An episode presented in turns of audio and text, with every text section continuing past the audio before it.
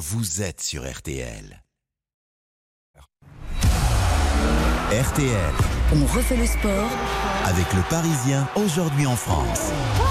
Isabelle Langer. Grande soirée de sport et surtout de football sur RTL jusqu'à 23h. Puisqu'à 20h, je passerai le relais à la joyeuse bande dont refait la Coupe du Monde, emmenée ce soir par Christophe Paco. Auparavant, c'est un programme riche qui nous attend pendant trois quarts d'heure, avec à mon côté, comme chaque dimanche, Benoît Lallemand, le patron des sports du Parisien aujourd'hui en France, notre partenaire. Bonsoir Benoît. Bonsoir Isabelle, bonsoir à tous. Ravi de vous retrouver. je vous le disais, on va prendre dans un, dans un instant la direction de Doha pour retrouver les envoyés spéciaux de RTL. Nous serons au stade où a eu lieu la cérémonie d'ouverture, mais aussi le premier match de ce mondial qui a vu la victoire de l'Équateur sur le Qatar 2-0. Nous irons également dans une fan zone et puis bien évidemment, nous ferons le point sur l'équipe de France des Bleus privés de leur ballon d'or, Karim Benzema. Mais nous n'oublierons pas le rugby, 13e victoire consécutive du 15 de France, vainqueur du Japon cet après-midi. Olivier Magne, l'ancien international des Bleus, sera en ligne avec nous. En F1, le double champion du monde, Max Verstappen, a remporté le dernier Grand Prix de la saison à Abu Dhabi. On en parlera avec Frédéric Veil. Et puis handball, Quentin Vasselin, bonsoir. Bonsoir Isabelle, bonsoir à toutes et à tous. L'équipe de France euh, féminine termine l'Euro face au Monténégro. C'est super chaud pour la médaille très chaud, Effectivement, il reste deux minutes de jeu. L'équipe de France a la possession. Il y a 21 partout dans ce match pour le, la médaille de bronze à l'Euro féminin de hand entre la France et le Monténégro. 21 partout. Il reste une minute et 40 secondes possession pour la France. Nous appellerons Philippe Bana, le président de la Fédération française, à Ljubljana. Allez, c'est parti. RTL. On refait le sport avec le Parisien aujourd'hui en France.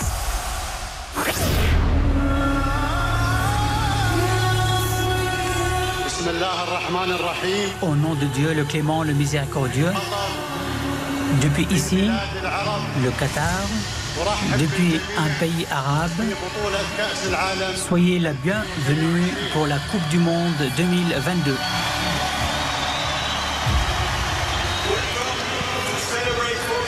Nous allons célébrer le football. À présent, que la fête commence, que le meilleur gagne. Félicitations. Le Cheikh Tamim Ben Ahmad Al Thani et Gianni Fantino, le président de la FIFA, lors de la cérémonie d'ouverture de la Coupe du Monde. Bonsoir Hugo Hamelin. Bonsoir Isabelle, bonsoir à tous. Vous êtes en direct du stade Al Baït. Dites-moi, cette cérémonie, Hugo, euh, c'était un peu fade, non?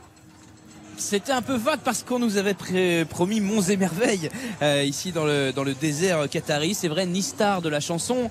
Euh, on pouvait attendre euh, certaines comme Maître Gims, le rappeur français qui avait annoncé sur les réseaux sociaux qu'il serait là finalement à Doha, au Qatar aujourd'hui. Ce sera peut-être à, Doha ce soir sur la fan zone.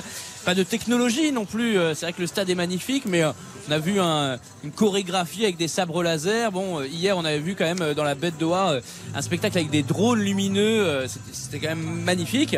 Bon là, au stade, pas grand-chose. Et puis... Euh, les messages politiques. Euh, l'organisateur italien de, cette euh, cérémonie qui avait déjà officié aux Jeux Olympiques, il avait dit que les questions politiques seraient abordées, même que des réponses seraient apportées aux interrogations du monde, parce qu'il y en a eu quand même beaucoup euh, sur, sur cette Coupe du Monde, euh, les, travailleurs euh, émigrés, les homosexuels notamment. Et on a juste eu une discussion entre Morgan Freeman, l'acteur américain, et un, un, jeune homme en situation de handicap qui n'avait pas de jambes, voilà, sur l'état du monde, la tolérance. Et vraiment, on a effleuré euh, les questions, euh, les questions politiques, euh, à peine d'ailleurs, sur sur cette première cérémonie. Donc un peu décevante, c'était sympa, c'était joli, les, les, danseurs, etc. Mais on s'attendait à mieux, faut pas le cacher. Benoît l'allemand. Oui, on s'attendait à mieux. En fait, on ne sait pas très bien à quoi s'attendre avec, euh, avec cette Coupe du Monde. Ça, ça, débute euh, avec des sentiments contrastés. Euh, d'abord parce qu'il y a la période et qu'on ne s'attend pas franchement à une Coupe du Monde en hiver. Et puis, il s'est passé tellement de choses, il y a eu tellement de critiques, de bashing que voilà, ça commence. On a presque hâte que les matchs commencent pour, pour parler d'un peu d'autre chose, même si on sent bien que, et ici à Paris et là-bas au Qatar, il y a beaucoup de défiance.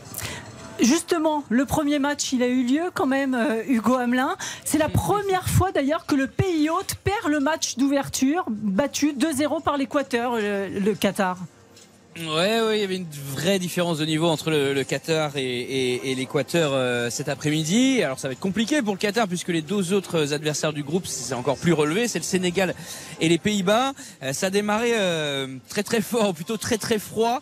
Si on faisait un mauvais jeu de mots, on pourrait dire que l'Équateur a climatisé le stade d'Albaït dès la troisième minute avec un but qui a finalement été refusé pour un hors-jeu infime, vraiment infime. Euh, On s'est tous regardé en tribune de presse, on s'est dit c'est quoi ce scandale on, on, annule, on, on annule un but euh, à la défaveur du, du Qatar, est-ce que c'est de la corruption et tout Bon alors les, les images prouvent selon vous, euh, euh, ce que, selon ce que vous m'avez dit, euh, Isabelle, que, que finalement il y avait un hors-jeu infime. Moi je persiste à croire que si le hors-jeu est de l'autre côté du terrain, je suis pas sûr que l'arbitrage vidéo intervienne de la même manière. Bref, Non, les, y a hein, euh, vraiment. Il y a Ouais, hors-jeu, il y a vraiment jeu. Ouais. Il y a vraiment. Et c'est là qu'on voit très que bien. le Qatar a beaucoup de travail à faire parce que tout ce qui va se passer au Qatar va être interprété à l'aune de l'image qu'on a du Qatar, de l'argent qu'il y a au Qatar et de tous les doutes et, et, euh, que- qu'on peut nourrir euh, autour de ce, ce pays organisateur. Hugo? Alors oui, oui, absolument. Donc finalement victoire assez rapide et puis il y a eu un penalty. Donc euh, premier but, euh, premier but de l'Équateur équatorien a été marqué euh, sur sur un penalty. Donc on va pas jeter la, la pierre sur euh, l'arbitrage international dès cette première journée. Euh, penalty pour le Qatar euh, marqué par euh, par Valencia euh, dans le premier quart d'heure et puis euh, doublé de, de l'attaquant de Brighton à la 31e, une tête décroisée magnifique. Puis ensuite l'Équateur a vraiment levé le pied. Vous avez vu le match euh, comme moi. Euh, Même les spectateurs sont partis avant la fin du match. hein. Voilà, on voulait pas humilier le Qatar. Et puis, bah oui, alors ça, c'est technique, c'est parce qu'aussi on est à une heure de Doha, Mm. pas très pratique, pas la meilleure, pas l'idée du siècle d'organiser le match d'ouverture à, à une heure dans le désert de, de la capitale, alors qu'il y a des, des stades là-bas. Et donc euh, voilà, des bouchons monstres. euh, un petit peu de dysfonctionnement pour cette première journée. Forcément, euh, le Qatar n'est pas habitué à, à organiser des événements de, de telle ampleur. Donc, effectivement, le score étant acquis, euh, il y a beaucoup de spectateurs qataris qui sont partis. Et on voit bien qu'il n'y a pas une culture du football euh, formidable. On l'a vu avec euh, le- la faible intensité des, des tribunes. On va aller voir ce qui se passe en fan zone. Peut-être que c'était un petit peu plus euh, festif, on va dire. On va retrouver Morad Jabari en, en fan zone. Bonsoir Morad. Bonsoir Isabelle. Alors vous, vous êtes dans une fan zone à Doha justement. Exactement. on- Hugo Hamelin parlait tout à l'heure du des, feux d'artifice et du euh, des, euh, des spectacles avec euh, les drones. Ça vient tout juste de se terminer. Visiblement, c'est 14 juillet tous les soirs ici devant cette, cette fan zone. On a suivi la cérémonie d'ouverture sur un, cet écran géant démesuré à l'image de ce pays hein, et de cette Coupe du Monde. Un écran qui fait quasiment la taille d'une tribune. Alors, c'était pas l'ambiance des grands soirs. hein, ça n'a rien à voir avec les ambiances survoltées des fan zones en, Europe. Mais il y avait du, du monde quand même, environ 20 000 personnes pour une capacité de, de 40 000. Pas beaucoup de Français, il faut le dire. Euh, ils étaient peu nombreux. J'en ai rencontré deux. Euh, et il y en a un qui est à côté de moi, c'est Jean-Pierre, euh, qu'on peut surnommer Chico. Euh, vous venez de Lourdes, euh, Chico. Euh, Racontez-nous votre voyage parce que visiblement, vous n'avez pas dormi depuis 48 heures. Oui, exact. Euh, bonjour, bonsoir à tous les. Bonsoir Chico. Hein. Bonsoir. Euh, oui, depuis 48 heures, parce que bon, on est parti à 4h30 du matin de, de Pau, euh, euh, samedi matin. Et on est arrivé à Doha le. Il est un peu fatigué, Chico. hein. Avec le décalage, on est arrivé à Doha le samedi matin, mais à 4h du matin. Donc. euh, Un long voyage, un long un long voyage. voyage. Alors racontez-moi, c'est quoi votre première impression là dans ce pays? C'est un peu Las Vegas, il y a des lumières partout, des buildings. Euh, c'est 14 juillet tous les soirs après, après 21h. Ouais, moi j'ai trouvé la cérémonie euh, assez, assez gentille, sympa, sympathique. Bon, peut-être qu'on s'attendait à mieux, mais bon, moi je trouve que c'était une cérémonie assez correcte. Dites donc, j'espère euh, surtout Chico que vous avez préparé la, la carte bleue parce que ça n'a pas l'air d'être donné et notamment dans la fan zone où vous êtes. Vous allez peut-être peut- pouvoir vous offrir une bière, mais je crois qu'elle est assez chère, euh, Morad. Ouais, mais pour, pour te dire la vérité, c'est 13 euros la, la pinte. Donc, Ah ouais. Ah ouais. C'est c'est même pas la pinte, c'est le demi. Hein. Non, c'est c'est le 50 centilitres. hein. Ah. 13 euros et 50 centilitres. Avec modération, Ah. évidemment. Avec modération, bien Ouais, évidemment. mais, euh, avec modération, ce sera sûr que ce sera avec modération, puisque euh, l'avant-veille du, euh, de la Coupe du Monde, ils ont enlevé les. euh, Oui, au bord des stades. les- Les buvettes au bord des stades. Ouais. Donc, euh, Euh, Chico, il est très déçu. hein, mais dès 19h, il est parti euh, faire la queue pour aller chercher sa pinte. hein. Dernière question avant de vous quitter, Chico. Vous restez jusqu'à quand euh, à Doha, au Qatar? Alors nous, on reste 15 jours euh, ici sur place. D'accord. Ça, Sans 15 jours, indiscrétion. il va voir les, les- les matchs des Bleus et Ah ouais. 9, matchs en tout. D'autres matchs, matchs aussi, c'est ça? Voilà, donc dans le Sénégal. Ah, vous avez cassé la tirelire. Eh oui, pas, pas tant que ça finalement, parce qu'on s'est, bien. ouais, mon collègue à moi s'est bien pris. D'accord. Voilà. Vous avez payé combien sans indiscrétion en tout? On a payé euh, 1490 avec un départ de Paris. Avec l'avion, avion, hôtel et les billets? Et l'hébergement.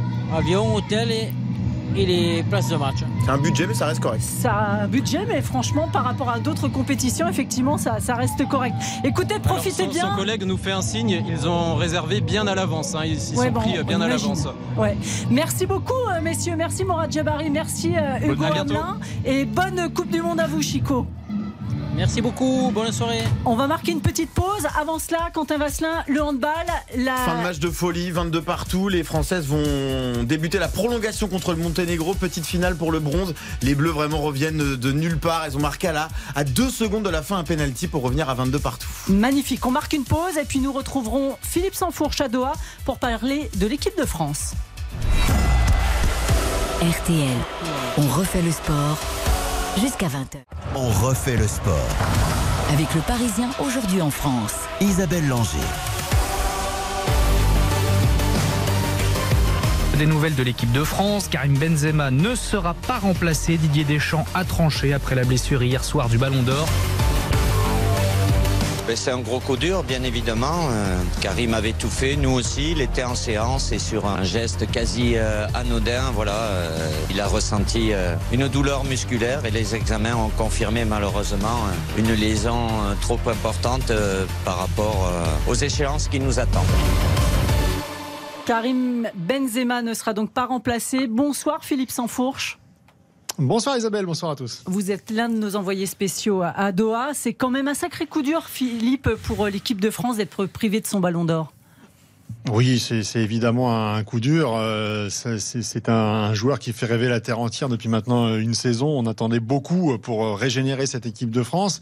Et puis surtout, ce, ce- ce forfait intervient après ceux de, de Paul Pogba, d'Engolo Kanté, de Presnel Kimpembe. C'est-à-dire qu'on a plus d'un tiers finalement de, de l'ossature, de l'équipe type normalement de Didier Deschamps qui, qui est indisponible donc pour cette Coupe du Monde. On voit bien que toutes les grandes nations sont impactées, mais l'équipe de France l'est nettement plus que, que les autres.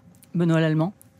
Bonsoir, bonsoir Philippe. Est-ce que on peut dire que le corps Bonsoir. de, de Karim Benzema a un peu lâché depuis, euh, depuis le Ballon d'Or? Au bout d'une saison complètement folle C'est un peu comme si et la tête et le corps avaient un peu dit, dit stop. Oui, très clairement, euh, il y, a- il y a eu euh, une montée d'adrénaline qui, peut s'expliquer parce qu'en fait, pour Karim Benzema, à la fois cette Coupe du Monde et ce Ballon d'Or, c'était euh, deux pics d'émotion, deux Graal. Alors le, le Graal de la Coupe du Monde, ça aurait été de le remporter évidemment, mais c'est évident que émotionnellement ça, a dû jouer. D'ailleurs, tout s'est enchaîné euh, derrière. Et c'est vrai qu'on on va pas rentrer dans les polémiques parce que c'est pas le moment. L'équipe de France a autre chose à faire, mais il faudra quand même faire le faire les comptes à la fin de, ce qui s'est passé durant euh, ce dernier mois parce que on on a eu euh, des épisodes euh, qui qui, qui ne lèvent pas toutes les interrogations sur l'état de santé de, de Karim Benzema. Ça a commencé le 22 octobre avec euh, ce euh, bulletin médical du, du Real Madrid qui faisait état justement d'une fatigue musculaire au quadriceps gauche. C'est ce qui a, ce qui a lâché hein, hier à, l'entraînement. Ensuite, il a parlé d'une gêne, mais là, c'était pas vraiment une blessure qui était à l'ischio euh, de l'autre côté, à droite. C'est pour euh, euh, soigner cet ischio à droite qu'un protocole spécial avait été mis en place par le staff médical de l'équipe de France. Est-ce qu'on a oublié du coup de regarder euh, cette cuisse. Est-ce que Karim Benzema a, caché ou pas quelques douleurs? Il y a beaucoup de flou encore autour de cette question, mais c'est vrai qu'on aurait peut-être pu anticiper un peu mieux et ne pas créer ce feuilleton finalement qui, qui aura duré jusqu'à 48 heures du premier match. Quel impact quand même, Philippe, sur l'équipe de France? Alors ça, c'est toujours difficile à, évaluer euh, dans, dans les termes, on va dire, euh, que ce soit au niveau du, du staff ou, de, ou, ou des joueurs, on essaye de minimiser. Euh, je vous propose d'écouter Eduardo Camavinga, qui était en conférence de presse cet après-midi et qui est un coéquipier hein, de Karim Benzema au, au Real Madrid sur ses premières impressions, en fait, sur ce feuilleton Benzema qui s'est mal terminé hier soir. Bah, C'est sûr que bah, la, la, soirée d'hier, ça peut être une, forcément une, une, bonne soirée, parce qu'on l'a su, on l'a su dans, dans, la soirée que, que Karim était, était indisponible. Euh, après, a, il a pas pu nous dire, euh, nous le dire en face parce qu'il est parti très tôt ce matin. Après, je, je, je l'ai eu par message et il avait pas l'air, bah, il était, il était quand même dépité de pas pouvoir jouer cette compétition qui lui tenait à cœur. Mais après, euh, c'est un de leader aussi qui, qui part. Il y a quand même de, de gros joueurs ici. Donc on va, on va se battre pour, pour tous ceux qui n'ont pas pu venir, euh, qui n'ont pas eu la chance de venir euh, durant cette compétition, pour tous les forfaits et, euh, et pour toute la France durant cette compétition. Benoît Lallemand et du coup, à quoi va ressembler l'attaque de l'équipe de France, notamment contre l'Australie mardi, Philippe? Bah, il y a de fortes chances que Olivier Giroud euh, du coup mmh. revienne dans, dans la danse euh, avec euh, avec Antoine Griezmann, avec euh, Kylian Mbappé et peut-être euh, un quatrième offensif. C'est ce qu'on a vu sur la principale séance. enfin, ce qu'on a vu, non, parce que c'était à huis clos, mais ce qui nous a été rapporté sur la sur la principale séance de, de, de, mise en place où Ousmane Dembélé a joué un rôle important dans, dans, dans l'équipe des, des, titulaires hein, la plupart du temps. Donc donc est-ce que Didier Deschamps va opter pour euh, cette option extrêmement offensive, même en l'absence de, de Karim Benzema, c'est à voir. Aujourd'hui, on n'a pas eu beaucoup plus d'éléments, hein, puisque euh, la, séance d'entraînement s'est terminée il y, a, il y, a, une petite heure. C'était une séance assez légère. Et euh, la seule très bonne nouvelle, hein, c'est que Raphaël Varane a enchaîné pour la deuxième fois un entraînement euh, collectif, même s'il n'était pas violent. Il était là. Est-ce à dire qu'il sera titulaire lui aussi euh, mardi prochain euh, Rien n'est moins sûr. Hein. On va on va pas prendre peut-être de, de risques du côté de de, de l'équipe de France et on peut s'attendre à, à, des joueurs comme Konaté, comme Oupa Mécano, avec euh, quelques sélections à eux deux qui vont débuter. Ce sera vraiment très très expérimental euh, probablement face à l'Australie. Une dernière question. Une Benoît, dernière question. Philippe. Comment Philippe, comment vous sentez Didier Deschamps? À l'approche de ce premier match On le sent pas hyper ni détendu ni très à l'aise depuis depuis la liste. presque agressif quelquefois. Alors, il euh, y, a, y, a, un grand décalage entre le Didier Deschamps euh, devant les, les, micros et les caméras et le Didier Deschamps euh, ensuite. C'est-à-dire que, je vais pas dire qu'il joue un rôle, mais en tout cas, euh, il, il, doit sentir qu'il a besoin de reprendre un petit peu de, de la hauteur et d'avoir une stature, de montrer qu'il y a un patron, que personne ne tremble. Donc effectivement, on l'a vu durant ces dernières conférences de presse, on l'a vu encore euh, ce midi chez nos confrères de, de TF1 à, à Téléfoot, mais pour avoir discuté justement avec des gens qui ont assisté à cette émission et, et un petit peu dans, dans les coulisses, euh, entre chaque sujet ou pendant les, les, coupures publicitaires, il était beaucoup plus détendu, il était souriant et dès que la caméra revenait sur lui, il était euh, bien plus euh, ferme, strict, voire même un petit peu cassant. Euh, en fait, il reprend la main, il veut montrer à tout le monde qu'il est là, qu'il il, il tient la baraque et que l'équipe de France est toujours menée de main de maître. Merci beaucoup Philippe Sansfourche. De toute façon, on vous retrouve dès 20h dans On refait la Coupe du Monde avec Christophe Paco, Xavier Domergue, Johan Rioux et Baptiste Durieux. On refait la Coupe du Monde, c'est tous les soirs pendant la Coupe du Monde à partir de 20h sur RTL. Avant de marquer une pause, Quentin Vasselin, le score de ce match de la petite finale entre la France et le Monténégro à l'Euro féminin de handball. 24-23 pour l'équipe du Monténégro, un but d'avance pour les Monténégrini. On joue la 65e minute, c'est la mi-temps de cette prolongation, il reste encore 5 minutes. Il y a une joueuse au Monténégro qui vraiment nous fait mal, c'est Batinovic, la gardienne qui fait le match de sa vie ce soir pour, pour contrarier l'équipe de France, Olivier Crumbles. Allez, les 19h35, après la pub, retour sur la 13e victoire de rang du 15 de France avec un ancien international, Olivier Magne. RTL. On refait le sport. Isabelle Langer sur RTL. On refait le sport jusqu'à 20h. Avec le Parisien aujourd'hui en France. Du rugby aussi cet après-midi avec les Bleus qui l'emportent face au Japon, Jean-Michel Rascol. Oui, 35 à 17, 4 essais français, dont un doublé de Damien Penaud. On a envie de faire mieux, mais c'est vrai que bon, euh, on a gagné assez largement, confortablement. C'était intéressant pour nous et pour les joueurs toucher du doigt. Qu'est-ce que c'est une phase finale avec les nations du Sud en face? Le challenge est énorme. Fabien Galtier, le sélectionneur de ce 15 de France au micro de nos confrères de France Télévisions. Fabien Galtier qui se projette déjà sur la saison prochaine, mais c'est quand même une 13e victoire consécutive pour ce 15 de France. Bonsoir Jean-Michel Rascol. Bonsoir Isabelle. Alors c'était le dernier match de cette tournée d'automne et de l'année copie presque parfaite face au oui, Japon. presque parfaite, on peut le dire, parce que d'abord les conditions étaient euh, pas très bonnes. Il pleuvait, pleuvait cet après-midi à Toulouse. Les Français ont marqué quatre essais, un doublé pour euh, Damien Penaud, de très bonnes choses. Julien Marchand, talonneur et combattant exemplaire. Et puis euh, Mathieu Jalibert qui a marqué des points lorsqu'il est rentré en jeu pour remplacer euh, Romain euh, Ntamak. Jalibert, l'inspiration peut-être de cette fin de match des Français qui ont gagné Leurs trois matchs, surtout, ont, ont battu l'Australie et l'Afrique du Sud. Et dans l'esprit de Galtier, c'est ça le plus important parce que dans une phase finale de Coupe du Monde, il faut pouvoir battre une nation du Sud chaque semaine, au moins sur deux week-ends. Alors sans plus tarder, accueillons notre invité Olivier Magne, troisième ligne L de légende, 89 sélections sous le maillot bleu, entraîneur, consultant rugby. Bonsoir Olivier. Bonsoir Isabelle, bonsoir Jean-Michel. Elle vous impressionne cette équipe de France, Olivier Magne? Ah, il faut bien reconnaître évidemment que c'est une équipe de France qui euh, est euphorique et qui arrive à enchaîner quand même des, des victoires assez euh, significatives face à des nations du, du Sud. Euh, avec des oppositions qui euh, voulaient évidemment fermement s'imposer en France. Donc l'équipe de France a, a répondu présent de, de, bien belle manière. Donc c'est vraiment une équipe de France qui impressionne. Benoît Lallemand Bonsoir Olivier, qu'est-ce qui vous impressionne le plus dans cette équipe de France? Est-ce que c'est la, la gestion du match et notamment des temps faibles, des fins de match? Ce, qui, ce, qui, est intéressant euh, chez elle, hein, c'est surtout son, son flegme, finalement son, sa capacité finalement à, à, traverser les épreuves avec même assez de, de sérénité. On sent qu'il y, y, a quand même une grande maturité et une capacité à répondre collectivement euh, face à des situations euh, qui pourraient être quand même assez complexes, assez tendues. Et on sent que c'est une équipe qui répond euh, collectivement et ça c'est très intéressant. Donc c'est sur ce côté-là cette équipe m'impressionne assez. Fabien Galtier, vous avez joué beaucoup avec lui, vous le connaissez bien. Il pourrait d'ailleurs être sacré ce soir euh, meilleur entraîneur de l'année. Euh, c'est lui aussi la, la, pierre angulaire de ce renouveau de cette équipe de France, ce chef d'orchestre qui euh, fait attention à chaque détail. Oui, bien, bien évidemment, c'est le, le, travail d'une équipe entière et il faut associer évidemment à ce, ce résultat l'ensemble du staff. Ils sont quand même une trentaine dans le staff de l'équipe de France. Euh, il y a des moyens quand même euh, exceptionnels qui ont été mis à disposition euh, pour, pour Fabien Galtier, pour lui permettre évidemment de réussir son pari. Que de ramener la Coupe du Monde, euh, euh, la Coupe du Monde de, de rugby. Donc voilà, il y a tout un staff derrière qui travaille très très bien et bien sûr une génération assez exceptionnelle, il faut bien le reconnaître. Jean-Michel Rascol. C'est vrai par exemple que Galtier a à sa disposition un fichier avec 1500 matchs en, en, vidéo.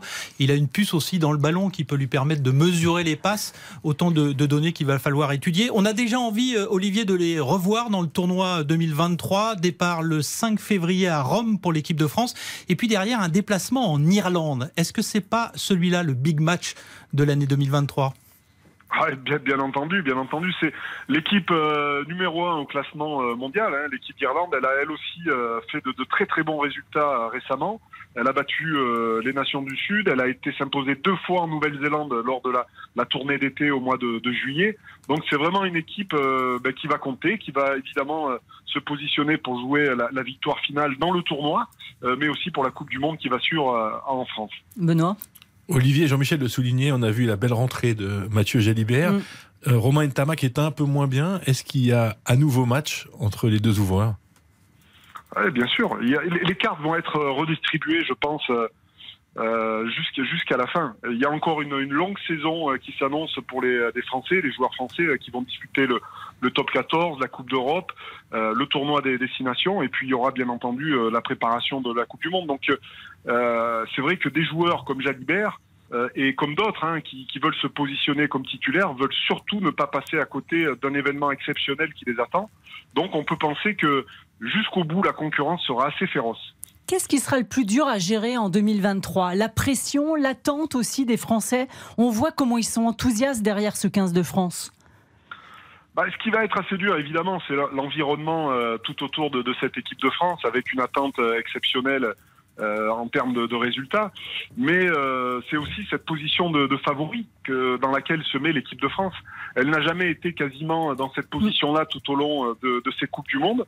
Euh, et, et c'est vrai que pour la première fois, elle risque de, de se positionner en favori pour la coupe, pour euh, la victoire finale. Donc ça, c'est aussi euh, un événement un peu nouveau, à savoir comment elle va le, le gérer. Mais ça, on le saura évidemment que dans, que dans l'événement. Benoît? Olivier, est-ce que vous avez souvenir d'un tel engouement du public euh, pour une équipe de France de rugby? C'est assez dingue les ambiances, euh, que ce soit au Stade de France, au Vélodrome, à Toulouse. On a l'impression que c'est vraiment euh, l'équipe. Les Bleus sont devenus des rockstars un peu. oui, bah, effectivement, c'est quand même assez assez unique. Alors c'est lié évidemment avec un, environnement qui est, très favorable. On a connu notre période un peu noir ces dix dernières années, euh, dans les années 2010 jusqu'aux années à peu près 2018-2019, jusqu'à la précédente Coupe du Monde. Et aujourd'hui, euh, on arrive évidemment avec une génération dorée, avec énormément de, de, de victoires. Euh, et bien évidemment, euh, voilà, les, les, les gens euh, s'attachent petit à petit à cette équipe qui gagne à nouveau et qui transmet de, de bien belles valeurs. Donc, euh, bah, c'est normal tout ce qui arrive à cette équipe et on espère en tout cas pour eux qu'ils vont le gérer euh, assez euh, assez facilement, essayer de, de quand même de, de garder les, les pieds sur terre et ne pas trop s'emballer. Mais euh, on peut, je pense, leur faire confiance tant ces joueurs-là sont, sont passionnés par leur sport et ont envie de, de réussir quelque chose d'unique. D'autant, Benoît, que le producteur de ces, rock, de ces rockstars porte des lunettes noires et qu'il n'est pas facile. Il veille justement à ce que euh, voilà, les étoiles ne brillent pas trop à l'extérieur. C'était comme ça aussi qu'il était quand vous jouiez avec lui, Fabien Galtier Ou il s'est métamorphosé en tant qu'entraîneur? Alors, bah, vous savez, on change tous avec les, années. Bien évidemment, Fabien est une, personnalité euh, particulière. Euh, mais euh, il faut reconnaître que c'est un formidable compétiteur et il le reste en tant qu'entraîneur. Donc, je pense qu'il, évidemment, il, transmet ça à ses, joueurs et voilà, il, leur communique en tout cas ce- cet enthousiasme et cette envie de gagner. Et il le fait très bien aussi, bien entouré de, de son staff. Tiens, Isabelle, une petite nouveauté en- dans le monde de l'Ovalie. Quelle est la dernière équipe à s'être qualifiée pour la Coupe du Monde? Vous le savez? Oui, le Portugal. Le Portugal, c'est formidable ça, le Portugal, Olivier. Retrouver le Portugal en Coupe du Monde. Enfin, on s'ouvre sur de nouvelles nations. Ouais, ouais, il y a, il y a- mais il y a, il y a- il y a de la nouveauté un petit peu hein, dans, dans, dans ce rugby. On a vu les Italiens gagner pour la première fois face euh, à l'Australie la semaine dernière. On a vu les Géorgiens qui ont gagné pour la première fois de, de leur histoire euh, face au Pays de Galles, au Pays de Galles. Et puis les, les Portugais qui se qualifient pour la, la Coupe du Monde. Donc euh, voilà, il y a, il y a aussi euh, un développement euh, sur des des pays émergents qui euh, voilà qui se fait et ces pays-là arrivent à se qualifier pour la Coupe du Monde. Alors de là à dire que le Portugal euh, gagnera la Coupe du Monde, j'ai quand même de, de sérieux doutes. Oui, Ronaldo joue pas au rugby. cas-. Mais en tout cas, ils sont qualifiés, donc ça c'est une très très bonne chose et ça, ça permet aussi de, de mettre un petit peu de lumière sur le, le rugby portugais qui se développe. Benoît, une dernière Avec un petit clin d'œil et un coup de chapeau à Patrice Lagisté, Lagisquet, Oui, je crois, l'entraîneur de l'équipe portugaise. Ah, pas mal. Merci beaucoup en tous les cas, Olivier Magne, d'avoir été avec, Avec nous euh, ce soir. À bientôt, de toute façon, sur Oui, les antennes de RTL. soirée. À bientôt. Merci Olivier. Merci beaucoup, Jean-Michel Rascol. Avant de marquer une pause, euh, Quentin Vasselin, c'est terminé. Pas de médaille pour l'équipe de France féminine à l'Euro de hand. Euh, des joueuses d'Olivier Crumbles qui s'inclinent de deux buts après prolongation contre le Monténégro dans cette petite finale de l'Euro 2022 de handball. Défaite 27 à 25 contre le Monténégro qui remporte pour la première fois une médaille de bronze dans un Euro. C'est la première fois depuis 2012 que cette équipe remporte une médaille internationale pour un petit pays qui est né en 2006. C'est quand Elles même une équipe incroyable et voilà, elles ont, elles ont réussi à gagner cet Euro en 2012 et là elles font médaille de bronze 10 ans plus tard, c'est beau. On va y revenir dans un instant parce qu'elles ont eu tellement faim, ces Monténégrines, pendant tout le match. On en reparle après la pause, tout comme du dernier Grand Prix de la saison de Formule 1 à Abu Dhabi. À tout de suite. RTL. On refait le sport. Isabelle Langer sur RTL. On refait le sport jusqu'à 20h. Avec le Parisien aujourd'hui en France. Alors cet après-midi, Benoît Lallemand, c'était aussi le dernier Grand Prix de Formule 1 de l'année. 15e victoire de la saison pour Max Verstappen. Bonsoir Frédéric Veil. Bonsoir Isabelle, bonsoir Benoît. Le néerlandais au volant de sa Red Bull devance Charles Leclerc et sa Ferrari. Oui, oui, oui, belle, euh, belle course, on va dire, de Max Verstappen, mais ça on y est habitué depuis 22 Grands Prix, 15 victoires sur 22 Grands Prix. C'est quand même un taux de réussite assez exceptionnel cette année pour le néerlandais double champion du monde. Et puis euh, Charles Leclerc, eh bien, qui sauve un petit peu les meubles d'une saison euh, en demi-teinte, qui termine deuxième juste devant Sergio Pérez et qui surtout euh, Emma rafle cette, ce titre honorifique de vice-champion du monde. Donc voilà une, une bonne nouvelle pour, euh, pour le champion monégasque en tout cas et qui promet peut-être de belles choses, on l'espère pour l'année prochaine avec euh, des cartes rebattues entre Red Bull, Ferrari et Mercedes puisque les Mercedes reviennent à leur meilleur niveau. Alors je fais juste une petite aparté. Saison terrible quand même pour Lewis Hamilton qui termine sur un abandon. C'est son deuxième hein, cette année. Pour la première fois de sa carrière, d'ailleurs, le Britannique ne termine pas dans les cinq premiers au classement mondial. C'est terrible cette année Oui. pour Hamilton. Oui, oui, c'est terrible. Mais ça, euh, bon, on l'avait vu de toute façon depuis le début de la saison que la Mercedes n'était pas au niveau. Euh, George Russell a réussi à tirer son épingle du jeu. Euh, mais oui, Lewis Hamilton, je pense que de toute façon, quoi qu'il en dise, il a été marqué par ce qui s'est passé l'année dernière. Ça, on ne l'ôtera jamais de l'idée. Donc voilà, ça peut être joué. On attend, on attend le rebond de Lewis Hamilton parce que si Lewis Hamilton a de nouveau une voiture compétitive l'année prochaine, bah, on retrouvera le vrai Lewis, on retrouvera les, les beaux duels qu'on a pu voir avec Max Verstappen. hein. Benoît Vous pensez qu'il a encore, Fred, vous pensez qu'il a encore la niaque et l'envie de revenir et qu'il est capable de ce rebond?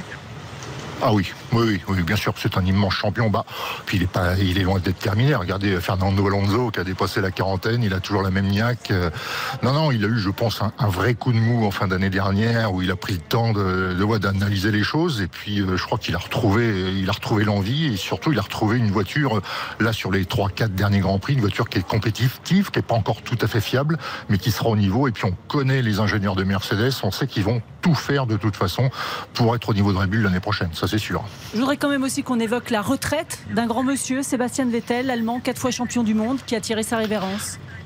Exactement, qui nous a gratifié de jolis donuts devant Norbert, son papa, qui était venu, qui était Alors, en larmes au bord de aux auditeurs ce que c'est, Fred. Hein. C'est quand les voitures Ah, tournent bah en, en boucle comme ça. Exactement. Et, et- voilà ce qu'il faut pas faire et ça laisse un petit peu de gomme, mais bon, ça fait très plaisir au public et ça fait beaucoup de fumée, ça fait beaucoup de bruit, mais en tout cas, il avait eu l'autorisation parce que vous savez que c'est pas toujours autorisé. Et là, il avait eu exceptionnellement l'autorisation de, de faire ses figures acrobatiques juste à la fin pour bah, pour signifier voilà l'arrêt d'un d'un grand champion qui n'aura pas passé la barre des 300 grands prix puisqu'il s'arrête à 299. mais voilà, les quatre titres de champion du monde d'affilée, son titre de plus jeune champion euh, du monde de Formule 1, ça on lui ôtera toujours pas puisqu'il est toujours le détenteur à à 23 ans. Et voilà, c'est un, un immense, immense champion qui, qui s'en va. Peut-être pas. Voilà, pour l'instant, il part à la retraite. Je suis Il pas veut profiter de sa euh, famille, hein, d'après ce que j'ai lu, Oui, et de ses profiter de enfants. sa puis après, on famille, verra. Je suis pas persuadé qu'on le revoit pas quand même dans le milieu de la Formule 1 euh, ces prochaines années. 2022, mitigé, côté français, euh, Esteban Ocon, Pierre Gasly, on attendait mieux. Bah, Esteban Ocon, euh, il a fait le boulot. C'est certainement grâce à lui qu'Alpine euh, garde la quatrième, la quatrième place constructeur au, au détriment de McLaren. Donc euh, voilà, Esteban Ocon, avec la voiture qu'il avait, il a fait ce qu'il pouvait. Il a plutôt bien géré l'affaire. Quant à Pierre Gasly, bah, euh, on a beau euh, lui donner une voiture euh, qui marche, bah, ça va bien, mais quand la voiture marche pas, bah, ça va plus. Et là, cette année, chez AlphaTauri, c'était pas ça. Et de toute façon, je pense que depuis un petit bout de temps, le ressort était cassé entre, Pierre et, l'écurie tout, tout le giron Red Bull, de toute façon. Donc voilà, c'est une année oubliée, mais l'année prochaine s'annonce très très belle avec nos deux Français dans une écurie française. Je sais pas si les résultats seront là, en tout cas, ça fait rêver sur le papier. Merci beaucoup Frédéric Veil d'avoir été avec nous. Sans plus attendre, on va prendre la direction de Ljubljana, retrouver Philippe Bana pour parler de l'équipe de France de handball. Bonsoir Philippe. Bonsoir les amis. J'imagine Philippe Bana, président de la Fédération française de handball, que vous êtes déçu après cette euh, défaite dans cette petite finale pour les, les tricolores. Ouais, elles ont donné le meilleur d'elles-mêmes, quelque chose, une étincelle était partie en demi-finale. Cette espèce de confiance qui est un espèce de truc qui s'en va quand vous le perdez. Elles l'ont pas retrouvé aujourd'hui. Elles ont pédalé pendant tout le match. Elles ont trouvé de, de l'énergie à la rage pour arracher une prolongation qui leur a pas réussi. Il y avait aujourd'hui une petite étincelle absente, de la tristesse et, et en même temps le fait que combattre c'est toujours ça au handball, c'est déjà pas mal. Déception parce qu'elles avaient survolé le premier tour, six matchs, six victoires. Et puis voilà, il y a eu ce match euh, qui les a freinées en demi-finale euh, face à la Norvège. Elles ont été humiliées, on peut le dire, Philippe. Surtout, elles ont perdu une étincelle qu'elles avaient, une espèce de cette forme de confiance qui fait que d'un seul coup, vous n'avez plus peur de rien, vous tentez des coups, vos passes sont assurées, vos tirs sont au fond. Et quand vous vous mettez en doute parce que vous avez pris un rouleau compresseur, vous finissez par douter tout le temps. Et c'est ce qui leur est arrivé encore aujourd'hui. Le Monténégro a, a mérité sa victoire. On avait encore le bras qui tremblait de la demi-finale, ça c'est vrai. Benoît Lallemand? Bonsoir Philippe. Quelle leçon il faut retenir pour, euh, pour, les, pour les Bleus ES avant les, avant les Jeux euh, dans quelques mois Alors, d'abord, il y aura des tas de choses avant les jeux. Et le, le chemin est long et on a tous cette espèce de lumière au bout du tunnel. Ce que l'on sait, c'est qu'on est dans les derniers carrés, qu'on a de la maîtrise. Ce que l'on sait aussi, c'est qu'il faut, un petit peu à l'image de la Norvège, se solidifier. Quand ça va mal, quand euh, on est en difficulté, quand on a de la pression, comme on a eu contre la Norvège ou contre aujourd'hui le Monténégro en deuxième mi-temps, ben, il faut s'appuyer sur une meilleure base, sur une meilleure confiance, sur une meilleure organisation du jeu. Donc il y a du taf, il y a du boulot, c'est clair.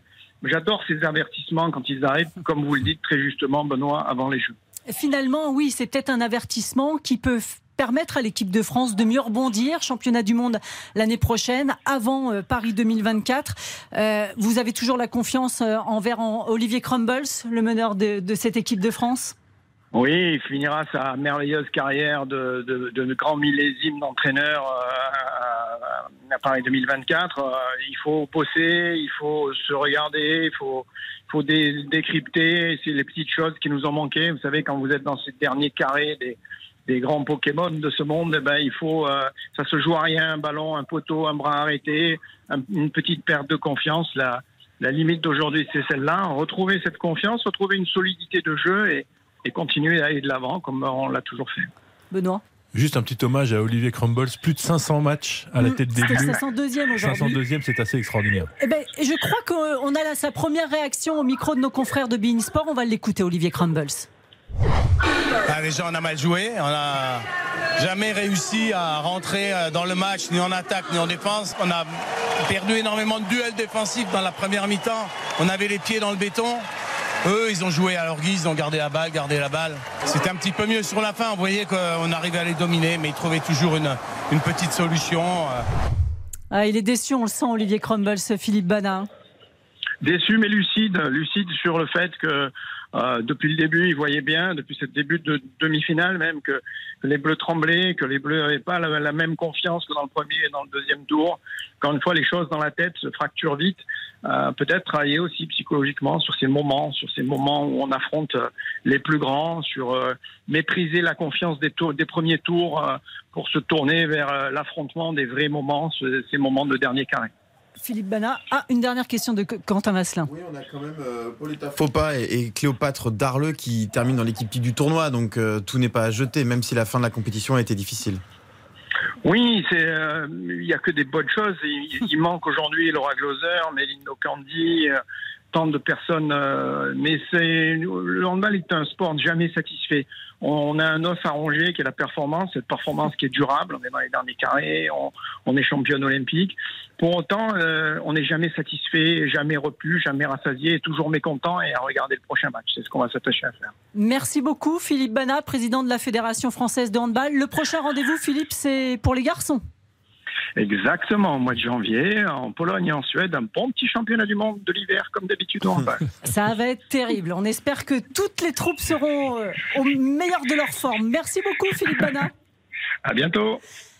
Quentin Vasselin, dans l'actualité, il y avait aussi euh, cette finale du Masters entre Djokovic aussi- et du Rude. présent, C'est du présent. 5 partout, premier set, finale du Masters à Turin. Djokovic le 15-0 dans le, dans le 11e jeu de cette euh, première manche. Djokovic en route ou en course, en tout cas, pour un sixième titre euh, dans un Masters qui serait un record. Il égalerait Roger Federer et il deviendrait le plus vieux vainqueur du tournoi des maîtres. De quoi peut-être asseoir sa place de meilleur joueur du tennis en activité, Benoît Allemand. En activité, oui. En En activité. Benoît Lallemand, qu'est-ce qu'on pourra lire demain dans les pages sport du Parisien, Parisien aujourd'hui en France? Alors évidemment du foot, beaucoup de foot avec euh, une interview d'Olivier Giroud, euh, le recours, Ah bah l'éternel oui. recours. Heureusement qu'il est là. Exactement, avec euh, un retour sur la dernière soirée de Karim Benzema avec les Bleus avant de repartir euh, en Espagne se faire soigner. Et puis un peu d'ambiance autour de cette euh, première soirée un peu euh, étrange, Ouais, morne. un peu morne, une Mm. équipe du Qatar très décevante dans un stade climatisé. Voilà, on, on va raconter un peu cette Coupe du Monde. Merci beaucoup Benoît Lallemand. Je rappelle le Parisien, c'est à lire dès 22h30 pour les abonnés numériques. Merci euh, Quentin Vasselin. Merci surtout à Spencer et Théo qui ont assuré pour la réalisation. Dans un instant, place bien sûr au foot. Toujours le foot sur RTL. On refait la Coupe du Monde avec euh, Christophe Paco, Xavier Domergue, Johan Rioux, toujours en très grande forme, et Baptiste Durieux. Pour le moment, on marque une petite pause avant les informations. RTL. On refait le sport. encore.